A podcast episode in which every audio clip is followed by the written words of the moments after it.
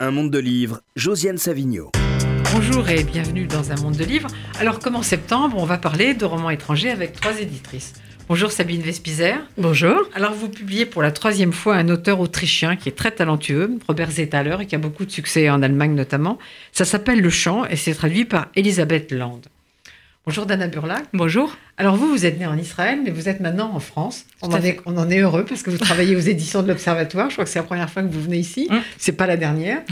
Et, euh, et vous publiez euh, un très beau roman, un premier roman euh, d'une américaine qui est, est, née d'immigrés et qui est professeure de littérature américaine en Caroline du Nord. C'est un roman qui a beaucoup de succès aux États-Unis et qui a un, des, un, accent autobiographique net. On va en parler. Je vais profiter aussi parce que c'est pas c'est pas écrit en, en, en, étranger. Enfin, c'est pas écrit en français, mais je sais que vous y tenez beaucoup. Oui. Vous publiez aussi ce roman de Shoki euh, Amari, c'est ça, l'âne mort. C'est un homme qui a été, euh, qui est à la fois comédien, journaliste, caricaturiste, qui a déjà écrit plusieurs romans. Et c'est une espèce de périple à travers l'Algérie, en même temps une réflexion sur euh, le temps qui passe. C'est un livre assez tragique au fond. Tout à fait. Voilà. Et bonjour euh, Raphaël Lipa. Bonjour. Alors vous, vous venez avec un drôle de truc.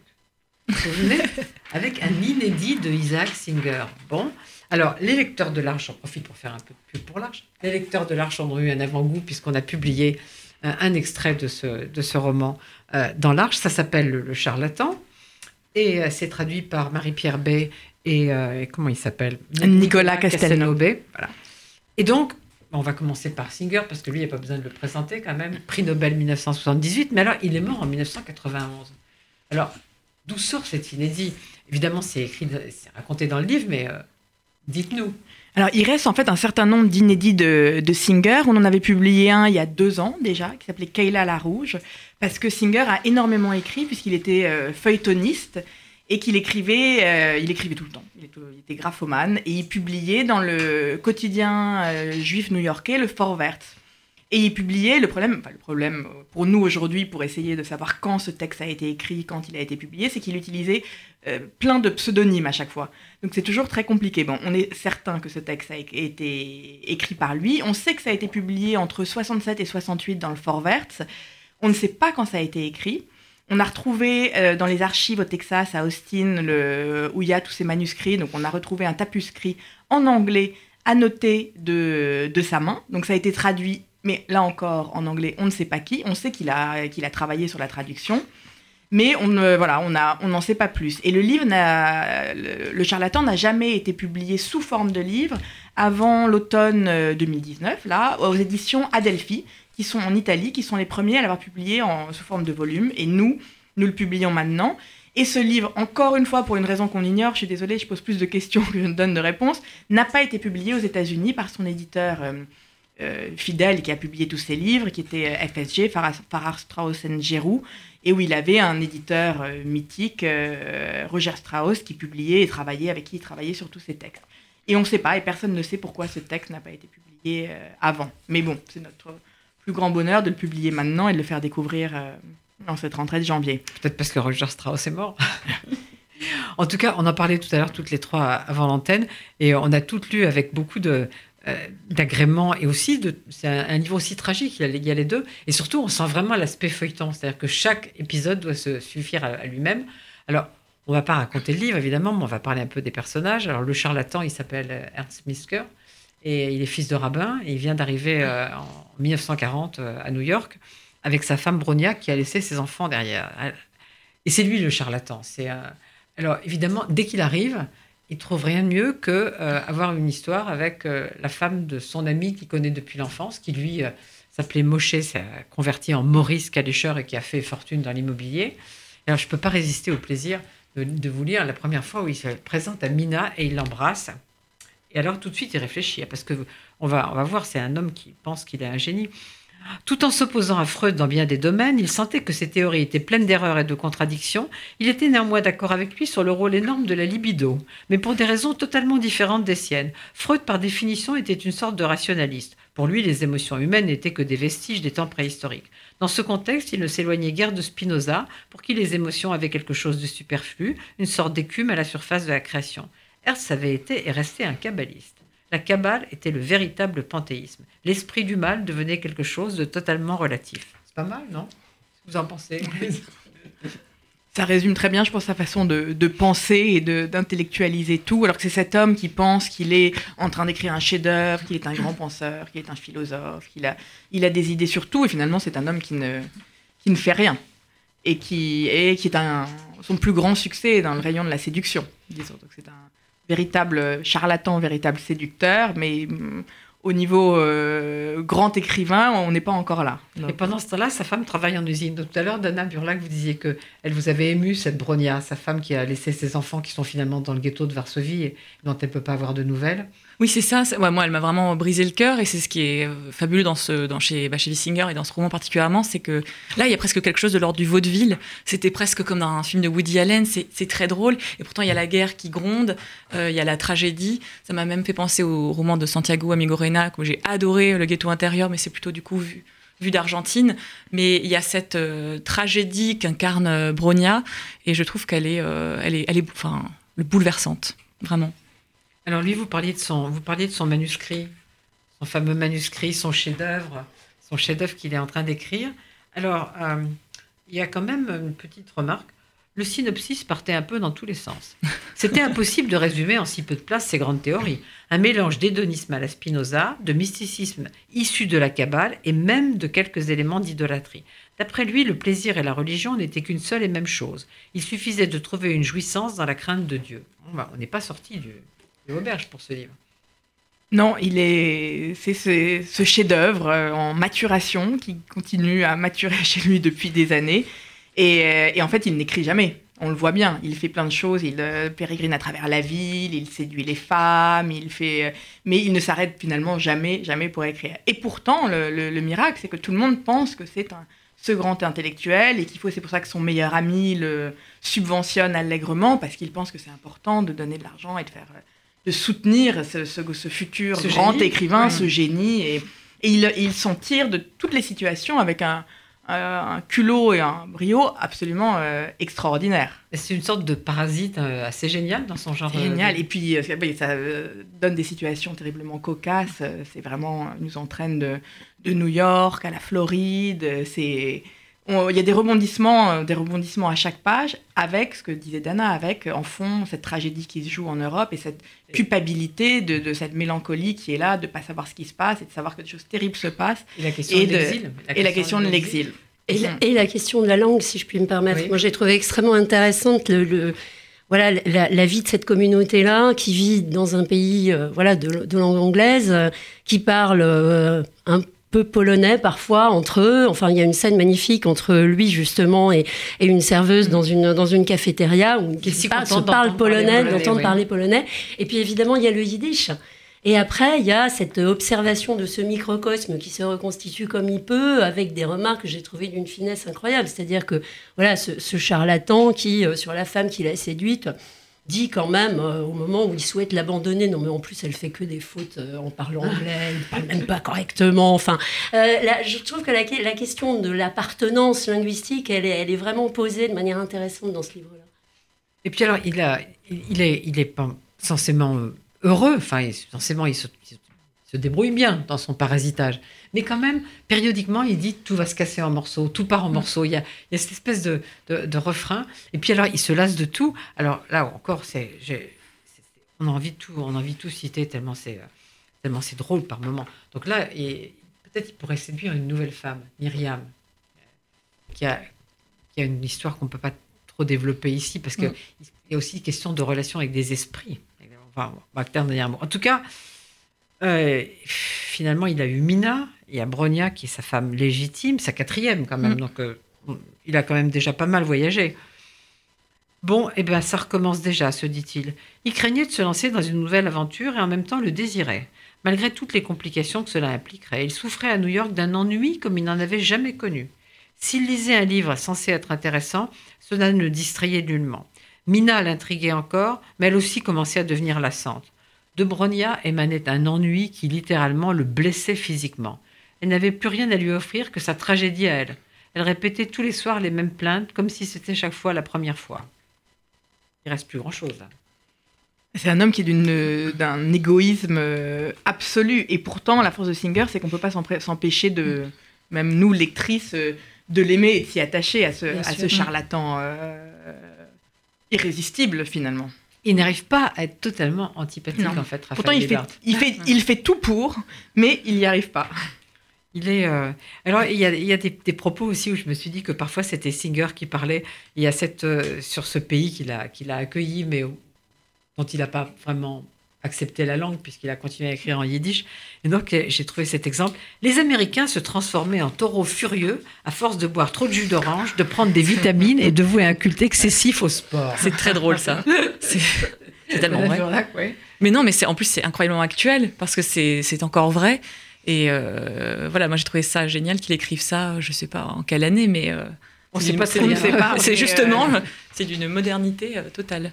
Mais c'est vrai que ce qu'on disait, on rit souvent, bien qu'il y ait un fond tragique dans ce livre. Sabine mmh. C'est un livre extrêmement émouvant parce que c'est vraiment un livre sur le déracinement, finalement, enfin, sur le désarroi de, de, cette, de cette, communauté qui se, qui se reconstitue. Euh, moi, j'ai été extrêmement attendrie par le charlatan, précisément, parce que porte beau, il séduit les femmes, mais au fond, euh, on sent bien que tout ça, enfin, il sait bien que c'est un peu vain, parce que ces textes-là, dont il tente désespérément de parler, il les a lus quand même. Et euh, il y a une espèce de de fond de, de, désespoir euh, par-delà les fanfaronnades, moi, qui m'a qui m'a énormément touché dans, dans l'ensemble du livre du reste. Et, c'est vrai que si euh, un moment il veut entrer en contact avec les esprits, avec et, il veut essayer de, de, comprendre mieux ce qui se passe, de, s'évader aussi de cet exil. Anna Burlac? Oui, et puis surtout, exactement, il a des moments de lucidité d'ailleurs absolument terribles où il se rend compte à quel point, enfin, de cet opportunisme intellectuel total. Donc euh, oui, vraiment, c'est un personnage extrêmement attachant.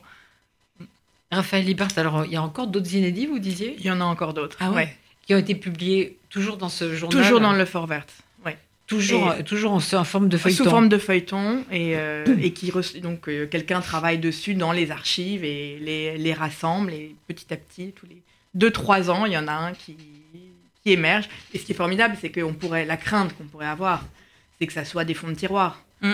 Et, euh, et, on les publierait pas parce que comment publier des textes qui ne sont pas bons de Singer? Mais en fait, ce que je me dis en voyant ça, c'est que tous les textes que Singer a écrits euh, sont bons, sont incroyablement bons, donc ce serait dommage de, de s'en priver. Ah oui, et je crois que cette forme du feuilleton lui convenait tout à fait, de devoir clore un épisode à, chaque fois, ça, ça, lui convenait vraiment. Et ça donne un rythme incroyable à l'histoire, c'est pour ça qu'on ne peut pas la lâcher, c'est des livres qu'on dévore, euh, et je pense que c'est des livres que pour les, les, les, les, véritables amateurs et fans de l'œuvre de Singer, Le Charlatan, je pense que je pense que tout le monde, tous ceux qui aiment l'œuvre de Singer vont aimer ce livre. Mais je pense que c'est aussi une porte d'entrée remarquable dans l'œuvre de Singer pour des gens qui, on peut n'avoir jamais lu Singer de sa vie. On le lit et je pense qu'on est absolument ébloui parce que plus personne ne raconte des histoires de cette façon-là. C'est vraiment, on disait que c'était le, conteur de la rue Croque-Malna, mais c'est un conteur extraordinaire comme il n'en existe plus. Ah oui, c'est une tradition qui, euh, qui, se perd malheureusement. Alors, évidemment, dans le, silence d'Isra d'Anna Burlac, il y a moins de choses drôles. Oui. Il y a moins de choses drôles. Euh, c'est un livre en fait plutôt dramatique. Alors donc il se situe sur deux temporalités, 1990 et 97 disons, et 2008-2009. Euh, 1990, c'est une femme qui s'appelle Isra, celle qui donne son titre au livre, enfin le titre français, parce que le titre euh, anglais est autrement. Oui, qui est d'ailleurs celui qui, c'est ça qui m'a interpellé euh, quand j'ai, euh, quand on m'a parlé de ce livre en premier. C'est en anglais, ça s'appelle A Woman is No Man, donc une femme n'est pas un homme, et c'est vrai que c'est très fort, c'est moins fort en français. mais voilà, je l'ai appelée le silence d'Isra parce que c'est vrai qu'elle est centrale dans le, dans le roman et que c'est le fait qu'elle ne peut pas s'exprimer, ni trouver sa voix dans tous les sens du terme. Voilà.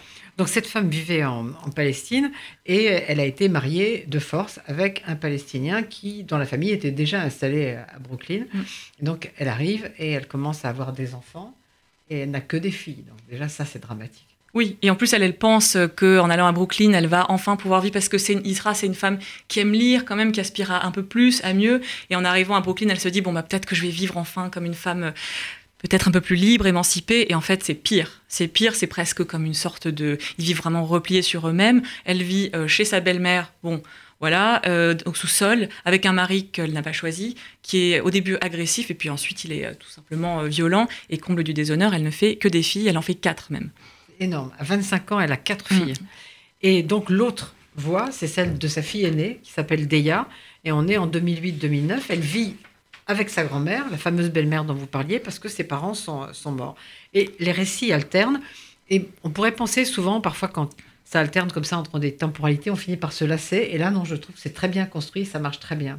Oui, c'est ça qui, est, moi qui m'a plu parce que c'est vrai que je cherchais euh, une voix, disons, américaine un peu dissonante ou discordante ou différente. Donc c'est ça qui m'a beaucoup plu parce que je trouve qu'il n'y a pas beaucoup de femmes euh, arabes qui s'expriment par exemple aux États-Unis.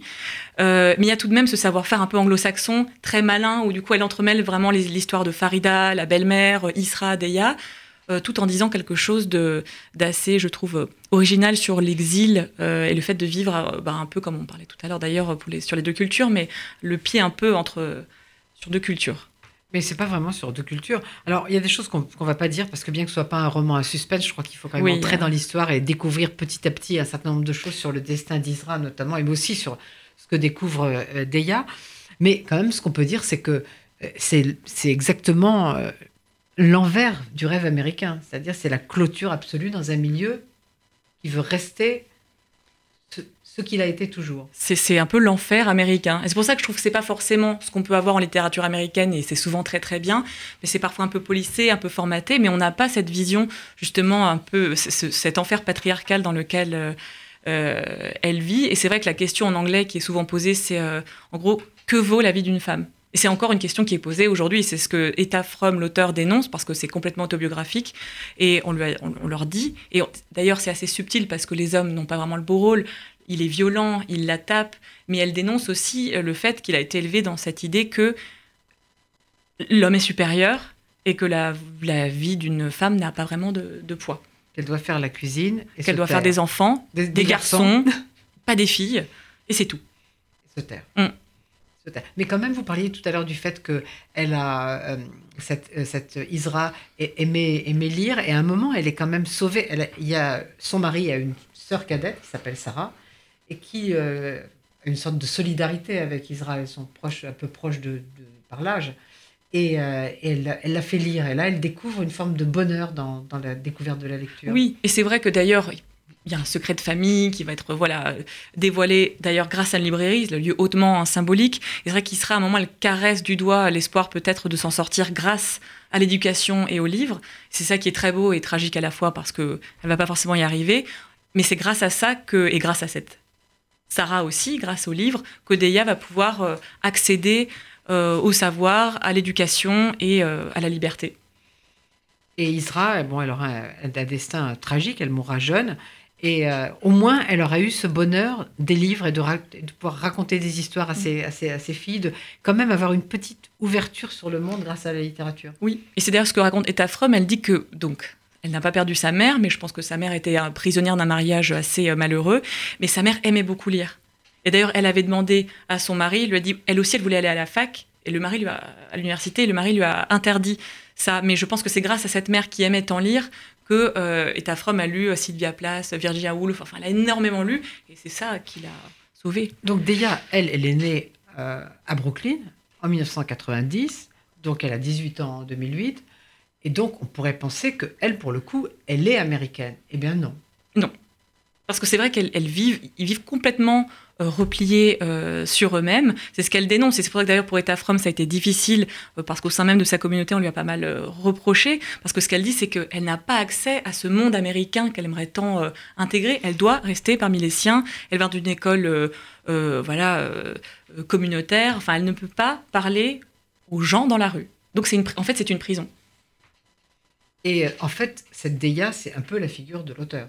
Oui, tout à fait. Et d'ailleurs, l'auteur, euh, qui elle-même, en fait, elle a écrit ce livre parce qu'elle s'est dit euh, que euh, elle, elle voulait être, comment dire, honorer ses parents, donc épouser un homme parce que c'est comme ça que ça se passe, qu'elle n'avait pas forcément choisi. Et à la fois, elle voulait aller à l'université. Elle s'est rendue compte qu'en fait, elle ne pouvait pas avoir les deux. et donc, quand on lui a demandé d'épouser un homme qu'elle ne connaissait pas, elle a dit d'accord, mais je vais à l'université, je veux un diplôme. On lui a dit, on lui a dit ok. Euh, et donc, euh, c'est vraiment l'histoire de, de, de, Deya, en effet, parce qu'on imagine Deya s'en sort bien, on imagine que Deya pourrait avoir tout à fait l'avenir qu'a connu euh, Etafrum. Etafrum, qui d'ailleurs est allée à l'université, a épousé un homme qu'elle n'aimait pas, a fait deux enfants à 23 ans, elle avait déjà deux enfants en bas âge, et puis elle a écrit ce livre qui a connu un grand succès, et elle a divorcé. Et maintenant, elle vit heureuse avec ses enfants, son livre, euh, et elle est prof de littérature américaine à la fac. Elle a un nouveau mari. Et elle a un nouveau mari. Elle s'est mariée hier avec un mari qu'elle aime. Et c'est voilà, donc c'est vraiment un. Ça, ça, ça, ça, se termine bien. Mais il y a ce personnage que j'aime beaucoup aussi, même si elle ne prend pas la parole directement, qui est Sarah, donc la jeune sœur du, du, du mari, du mari d'Isra. Et elle aussi, elle veut aller à l'université. Et, là, on voit la violence des, parents. La mère lui dit Tu crois que ton père et moi allons te laisser quitter ce toit toute seule pour que tu deviennes une américaine Donc, mm. ça, le problème, c'est ne surtout pas devenir un américain. Oui. Et c'est ça, et c'est ça que j'ai trouvé intéressant dans ce roman, qui est donc, je trouve, euh, enfin moi j'ai trouvé très agréable à lire, je trouve qu'on rentre facilement dedans, mais elle dit des choses assez complexes en fait. Euh, en effet, on lui interdit d'être une femme euh, on va dire, intégrée, euh, libre et au prix du, bannissement, parce qu'en fait, euh, ils ne vont plus jamais, ils vont faire comme si elle était morte. Donc c'est assez euh, sidérant. Ça a lieu au, enfin, dans, au sein de plein de communautés, on va dire, qui vivent repliées sur elles-mêmes, mais c'est sidérant, c'est presque moyenâgeux. Oui, parce que cette Sarah, qui est une, révoltée, mm. elle fait semblant de... Enfin, on dit qu'elle s'est mariée et qu'elle est repartie en Palestine, mais pas du tout. Elle s'est enfuie et, et elle, a envie de, elle a envie de vivre libre. Et, et, et finalement, euh, on fait comme si elle était morte, comme vous mm. dites. Mais ce personnage de Farida, qui prend la parole à plusieurs reprises, qui est donc la grand-mère, euh, la belle-mère d'Isra et la grand-mère de Deya, elle est plus complexe qu'il n'y paraît, parce qu'elle paraît d'être totalement euh, la voix de, du conformisme oui, tout à fait ça. Parce qu'il y a des scènes marquantes. C'est vrai que quand euh, Isra se fait euh, donc taper dessus par son mari, c'est la belle-mère qui la maquille, qui maquille euh, les bras avec du fond de teint pour pas que ça se voit. Elle, elle est assez haïssable, mais en fait, c'est ça qui est bien aussi dans ce roman, c'est que c'est beaucoup plus subtil et grâce à des, sauts dans le temps assez ingénieux, on découvre que son parcours est assez complexe. Et en fait, cette matriarche, elle a réussi, elle a, elle a tellement souffert d'humiliation, d'abnégation qu'elle s'est dit. Elle, elle, embrasse ça au, presque au prix d'être. Euh, c'est presque la pire ennemie des femmes de sa famille. Parce qu'il n'y a pas d'autre solution pour elle. Et donc elle est, assez, elle est très touchante en fait. Mais ce qui est assez terrible, c'est que dans cette euh, famille où on prétend euh, être totalement respectueux de la morale et de la vérité, on ne vit que sur des mensonges. Oui. Je pense que ça vaut pour beaucoup de familles, beaucoup de, communautés, on va dire, très conservatrices. Mais euh, c'est vrai que. Et c'est ça, qu'elle dénonce, et c'est ça qu'Etafrob n'a pas supporté. Et c'est pour ça que je pense que quand elle a divorcé, ça n'a pas dû faire euh, spécialement plaisir à sa famille. Mais euh, c'est ce. Vraiment, elle parle du mensonge, de la hmm. peur, du silence et de la honte. C'est vraiment les quatre, les quatre sentiments enfin, avec lesquels elle a, elle a grandi.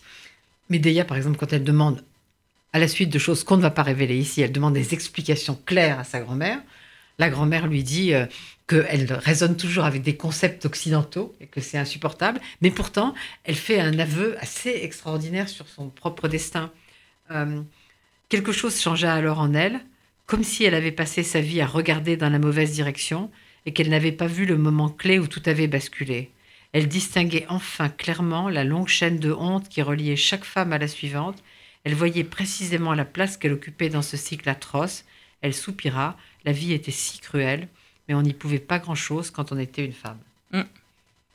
C'est la tragédie d'être femme. Oui, vraiment. Et qui, et qui existe encore? Alors là, en plus, c'est qu'on s'imagine pas qu'à Brooklyn, en 2020, ce soit encore le cas. Et, ça l'est.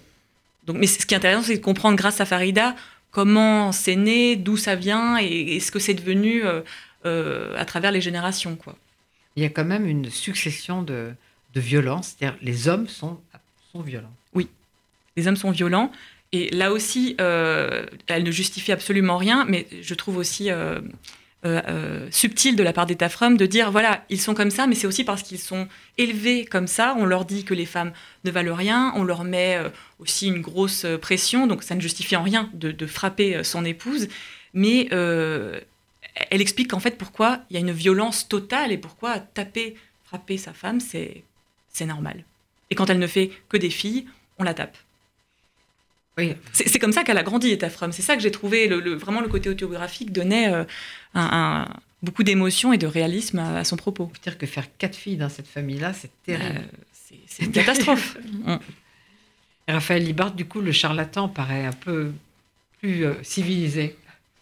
Ah on est dans deux, à la fois, c'est ce que deux livres très différents, deux mondes très différents, mais il y a effectivement cette question de l'exil qui est présent dans les deux et qui est vécu très différemment euh, dans le livre d'État Fromm ou dans le ou dans le charlatan. Mais la question est quand même là de, et finalement le charlatan il, vit avec euh, avec tous, ces, tous les gens qui sont, qui sont en exil avec lui, il ne se, se, mélange pas du tout non plus avec la, la, population américaine. Il a vraiment, vraiment pas envie de devenir américain.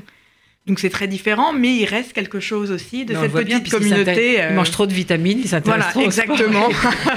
et ils deviennent des taureaux furieux. Ils deviennent des, des taureaux furieux.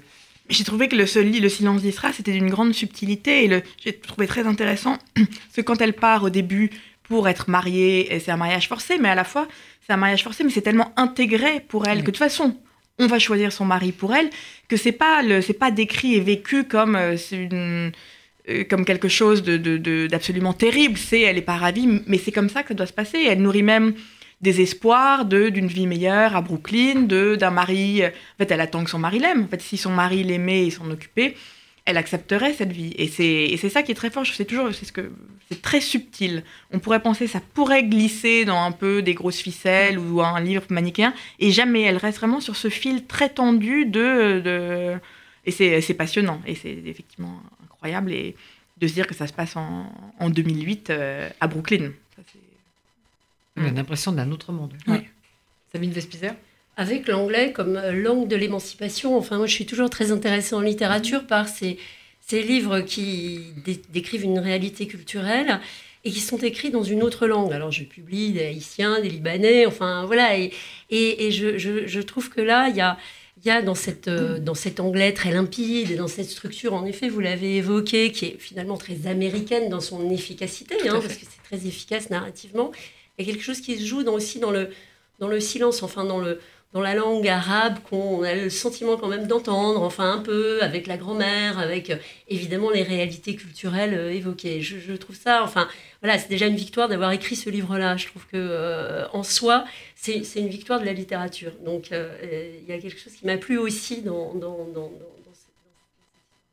Mais Dana Burlac euh, est afro elle, elle a été élevée uniquement en arabe d'abord, dans oui, une école arabe. Mais oui. Tout à fait, avec neuf frères et sœurs. alors, je pense quand même. Elle avait neuf frères et sœurs, oui. c'est même pas quatre filles, là, c'est plus. Ouais, ouais, ils sont neuf. Et. Euh, mais, si, si, je pense qu'elle parlait anglais, mais c'est vrai qu'elle a été vraiment élevée euh, dans les deux langues. Mais je pense que c'est justement tous les romans qu'elle lisait qui lui ont donné mmh. envie de, de, pousser ça euh, et de vraiment de lire encore plus et d'avoir euh, d'être même prof de littérature américaine. Mais est-ce est qu'elle pense, est-ce que vous pensez, vous aussi, toutes les trois d'ailleurs, que toute cette clôture, on parle de, ça, de l'exil, c'est une manière d'essayer de résister à l'exil, au sentiment d'exil, à la violence de l'exil au fond. Oui, et puis je pense, enfin, j'ai l'impression aussi que le, contraste est tellement euh, violent entre, c'est vrai, la, voilà, les traditions, euh, et c'est ce que vous disiez, c'est vrai que même Etta Fromm, par exemple, quand elle a été, euh, on lui a dit de se marier avec un homme qu'elle ne connaissait pas, pour elle, c'était c'était normal. Mais du coup, je pense que le, monde américain est tellement. On le voit aussi dans le charlatan, avec le jus d'orange et le sport. Et puis, c'est tellement moderne, c'est tellement violent qu'en effet, c'est peut-être une forme de résistance à, euh, ce monde euh, de liberté et peut-être de, de, de, vie. Je ne sais pas si vous avez lu un livre a, que j'ai beaucoup aimé, dont on a parlé ici, de Stéphanie Schwarzbrod, qui s'appelle La cuisine de l'exil. Et, et, en fait, elle, en a fait un spectacle aussi. C'est qu'elle a rencontré un certain nombre de gens qui sont venus en France à des moments très différents et leur a parlé de euh, comment, comment ils maintenaient une appartenance à, à, à l'endroit d'où ils venaient.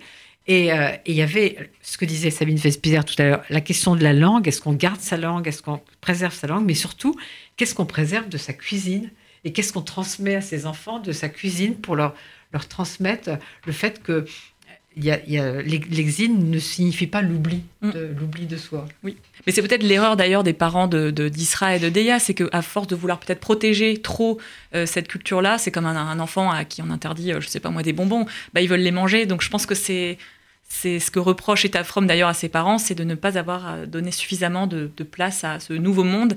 Euh, peut-être que les choses auraient été plus harmonieuses et plus, plus équilibrées, quoi. Alors, vous êtes bien sur RCJ, il est 11h35, on est dans un monde de livres, on parle de Isaac Singer pour un inédit, ce qui est quand même assez extraordinaire. Et euh, de Etta Fromm pour son premier roman, dont on espère qu'il y en aura beaucoup d'autres, parce qu'elle a bien du talent. Et puis, enfin, de Robert Zetaler. Alors, Robert Zetaler, il est publié par vous pour la troisième fois, Sabine Vespizer. Ses deux précédents livres, Le tabac Tresniak, magnifique, et Une vie entière, sont disponibles en poche, je signale, en folio, ça coûte pas cher, faut y aller. Et puis, il n'a pas. toujours disponible en grand format. Euh, toujours disponible en grand format, c'est toujours plus agréable. Le grand format, c'est plus beau, n'est-ce pas? Voilà. Et, euh, et donc, euh, il n'a pas encore la célébrité de Singer. Donc, est-ce que vous pouvez dire deux mots de lui? Il n'a pas encore la célébrité de Singer internationalement. en revanche, en Allemagne, c'est quelqu'un d'extrêmement connu. Une anecdote pour le présenter. La première fois que je l'ai rencontré, je, lui je, suis allée à Vienne et je lui ai donné rendez-vous au Prater. Comme ça, symboliquement, parce que euh, pas mal de scènes du Tabac Trezniak, le premier roman de lui que j'ai publié, qui n'est pas son premier roman, mais enfin le, premier roman traduit en français, plusieurs scènes se passent au Prater. J'ai su qu'il arrivait quand j'ai vu les têtes se tourner. C'est un homme extrêmement célèbre en Allemagne, pour une raison simple. D'abord parce qu'il a été comédien pendant de longues années et que euh, il a fini par euh, choisir le métier d'écrivain et qu'il est devenu une, euh, un écrivain qui a un succès fou dans langue germanique. C'est-à-dire que quand je l'invite en France, je prends toujours beaucoup de précautions. Alors il a beaucoup d'humour, mais je lui dis, tu sais Robert, dans les librairies françaises, à Paris, quand on a 20 personnes, on est extrêmement content. Et évidemment, lui me répond, moi je parle devant des publics de 500, de 1000 personnes, ce qui est absolument vrai. Donc c'est étonnant. Et cet homme a un, destin, a une histoire très particulière. On, va parler de ce livre où il fait parler les morts, enfin ce qui sur le papier est un peu étrange, mais on va, revenir au dispositif. Mais c'est quelqu'un qui a beaucoup expérimenté les autres mondes parce que quand il était enfant, il était quasiment aveugle. Donc, euh, sa manière à lui d'exister sans vie sociale, avec euh, des opérations à répétition, beaucoup d'hospitalisation, c'était de se raconter des histoires. Et quand enfin la énième opération a réussi, qu'il a retrouvé un peu de vue, là, il, a, là, il, est, il porte des, grosses lunettes bien épaisses, mais quand même, il n'est plus aveugle. Il a décidé que pour avoir une se tourner vers les autres, il fallait qu'il fasse quelque chose qui ne lui ressemble pas du tout, qu'il aille complètement à l'extérieur de lui-même. Il a étudié l'art dramatique. comme c'est un perfectionniste obsessionnel, ce qu'on voit dans ses livres, il a eu un succès fou joué dans toutes sortes de crimis en Allemagne, enfin des séries, euh, voilà, euh, qui font qu'il est connu en Allemagne comme, comme euh, Peter Falk, enfin comme, comme Colombo. il a joué aussi dans du cinéma d'auteur, l'alpiniste dans le Youth, le film de Sorrentino, c'est lui.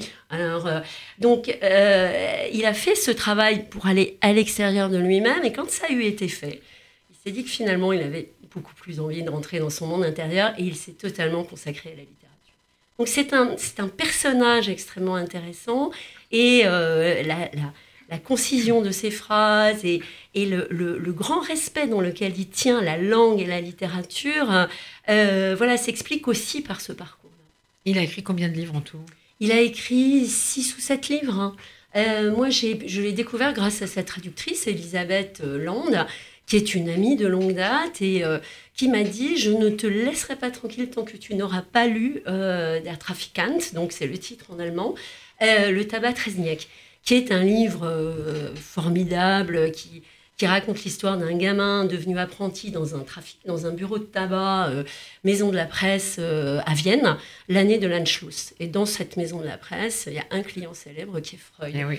Et comme voilà, magnifique. ce, gamin est totalement attachant dans sa naïveté, il vient des montagnes autrichiennes, bah, euh, Freud le prend un peu sous son aile et le gamin lui raconte ses problèmes sentimentaux. C'est extrêmement Moi, j'ai adoré ce livre. il, a quel âge ce Robert Détaler Il a 50 et des poussières. Une petite cinquantaine. Et ta femme, elle a quel âge Une trentaine d'années. Hmm. Singer, on sait. Singer, on sait. Alors donc ce livre, ça s'appelle Le Champ, et Le Champ, c'est le, le, vieux cimetière de la petite ville de Polstadt. Et... Alors, ce qu'il faut dire quand même, c'est que c'est pas du tout un livre morbide, mais qu'en effet, les 29 personnes qui parlent parlent depuis la mort. C'est des voix d'outre-tombe qui se racontent. Alors, on a sans doute chacun ses préférés. Je vous demanderai quels sont vos préférés. Moi, j'aime beaucoup. Il y, en a, il y a beaucoup que j'aime beaucoup. Alors, j'aime beaucoup déjà le début du récit de Gert Ingerland. Alors là, c'est euh, pas c'est pas très euh, réjouissant. Dans ce monde, il y a les moutons, il y a les loups. Mais on ne choisit pas. C'est pas toi qui décides, tu comprends? C'est pas une question de décision, c'est le destin. Toi, tu as de la chance Tu es un loup, tu es fort et pugnace. Tu ne te fais pas bouffer, c'est toi qui bouffes. Personne n'a jamais goûté la chair du loup. Le destin est de ton côté, tu es des nôtres. C'est un père qui dit ça à son fils, n'est-ce pas? Absolument. Ouais, ouais, ouais. Et le, et le, le, c'est le fils qui parle. Hein. C'est le fils enterré qui parle. Mais ce qui est euh, extrêmement euh, intéressant, c'est le défi narratif que s'est donné Robert Zetaler, qui est complètement ancré dans son livre précédent, qui s'appelle Une vie entière, qui en 140 pages raconte la vie entière d'un paysan autrichien. Parce que là, c'est une ville, c'est une ville entière. Là, c'est une, ville entière, c'est une vie entière, c'est 29 vies qui constituent, qui montrent comment on constitue une communauté. Alors, ce, voilà, cette, ce, ce Gerd Hinderland euh, voilà, a eu cette injonction paternelle et finalement ça a très mal tourné pour lui. Euh, mais euh, Zetaler le dit avec beaucoup de beaucoup d'humour et, et aussi avec un, sens de, de, de, de la litote. Et c'est quelqu'un qui n'explique jamais rien. Et c'est ça que je trouve absolument formidable.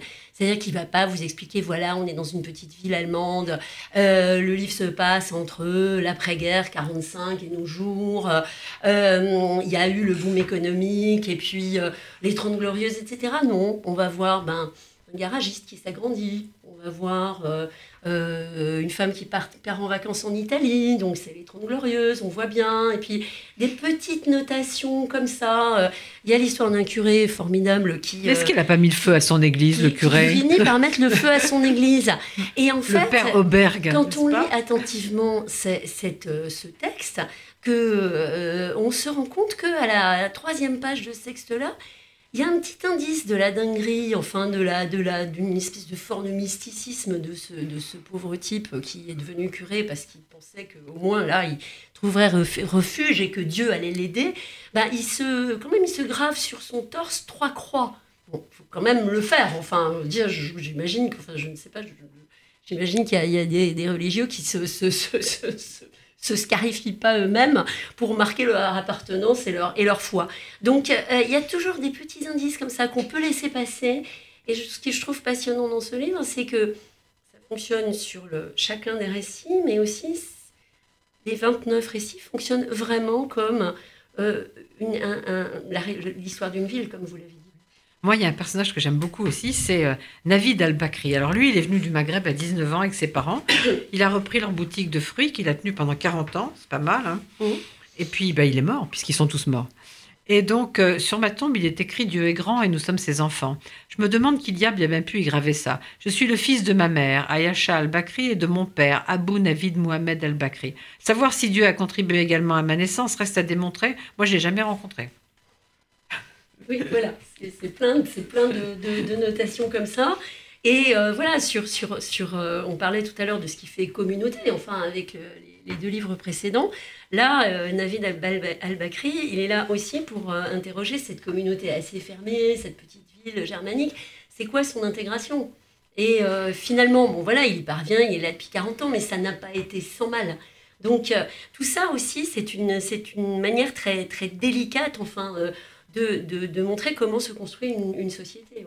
Parce qu'il est vrai qu'il n'y a pas d'exil comme chez Singer ou, euh, ou chez euh, Eta From, mais, euh, mais il y a cette communauté qui est fermée aussi, qui est close, qui est mm. vraiment.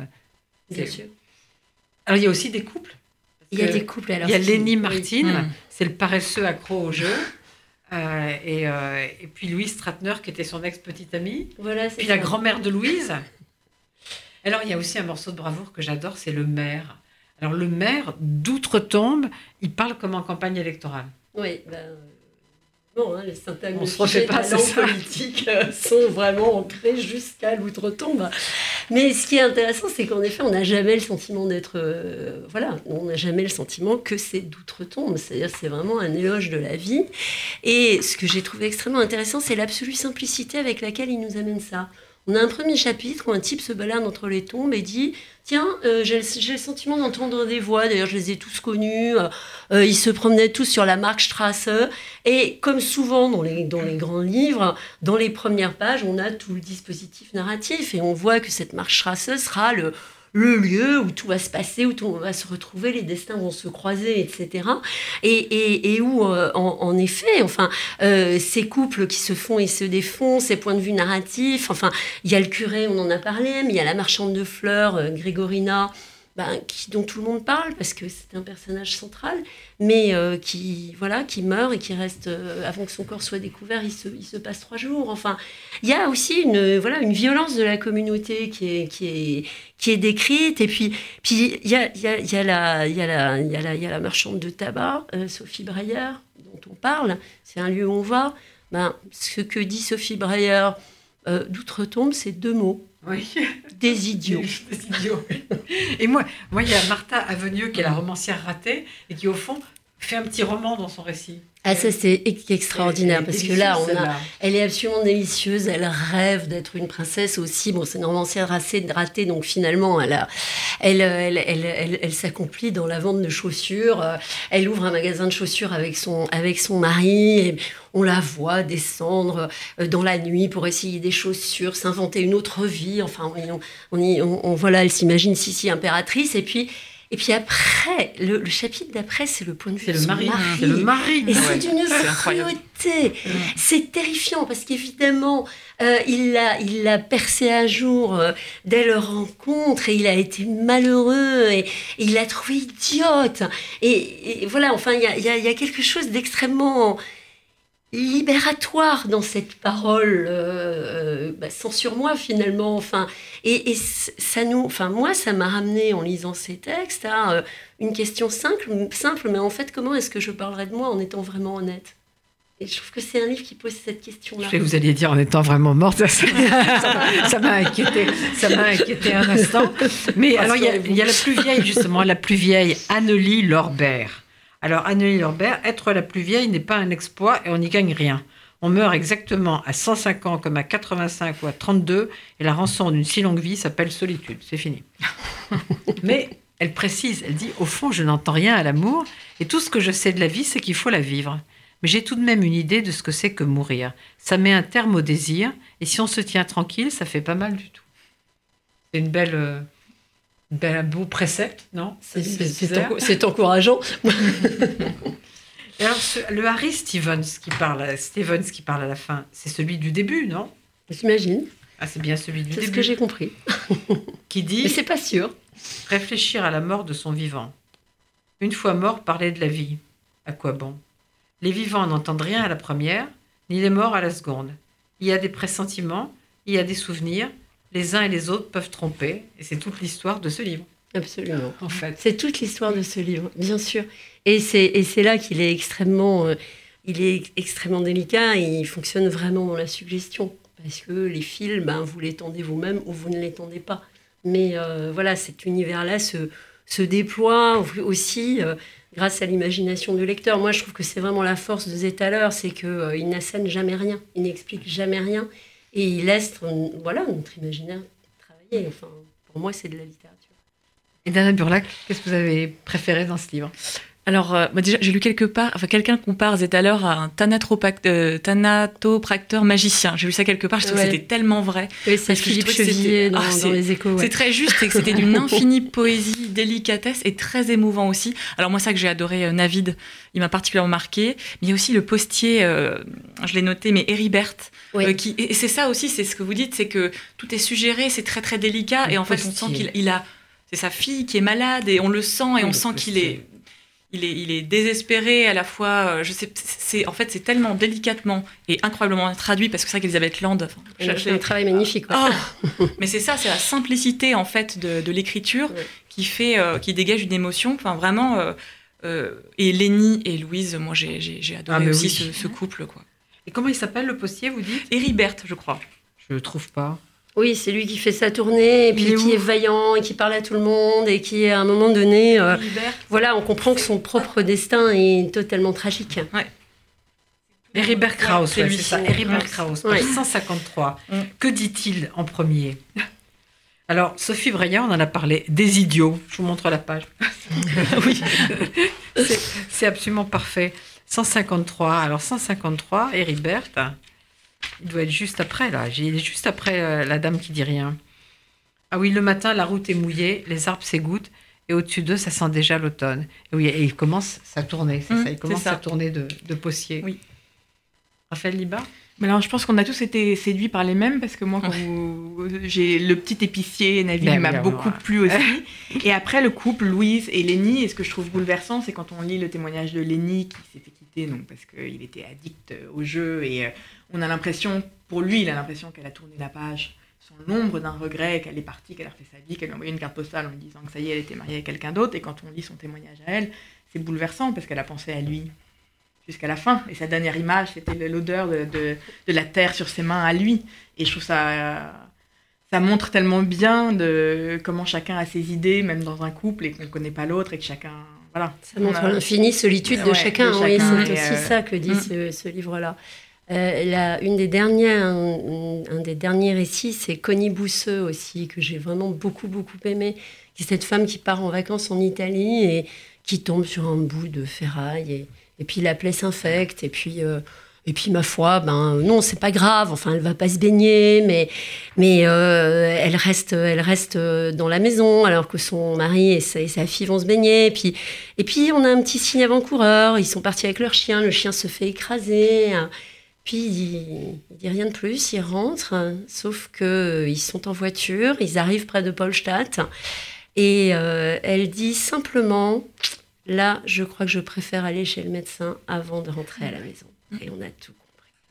Et je trouve ça formidable et complètement saisissant parce que, en, effet, on est, on est, il y a cette capacité d'empathie qu'arrive à, à, susciter, à susciter euh, tout en, il est dans l'infini petit et il parvient quand même aussi à déployer le, voilà, enfin, la, taille, euh, non pas de l'infiniment grand, mais en tout cas de cette communauté qui peut être une métaphore de, toute communauté, enfin, et, qui est, euh, voilà, enfin, l'histoire, euh, l'histoire de l'Allemagne dans une certaine période, avec un centre commercial qui est construit par un maire véreux qui garde son salon de bois jusque dans la tombe.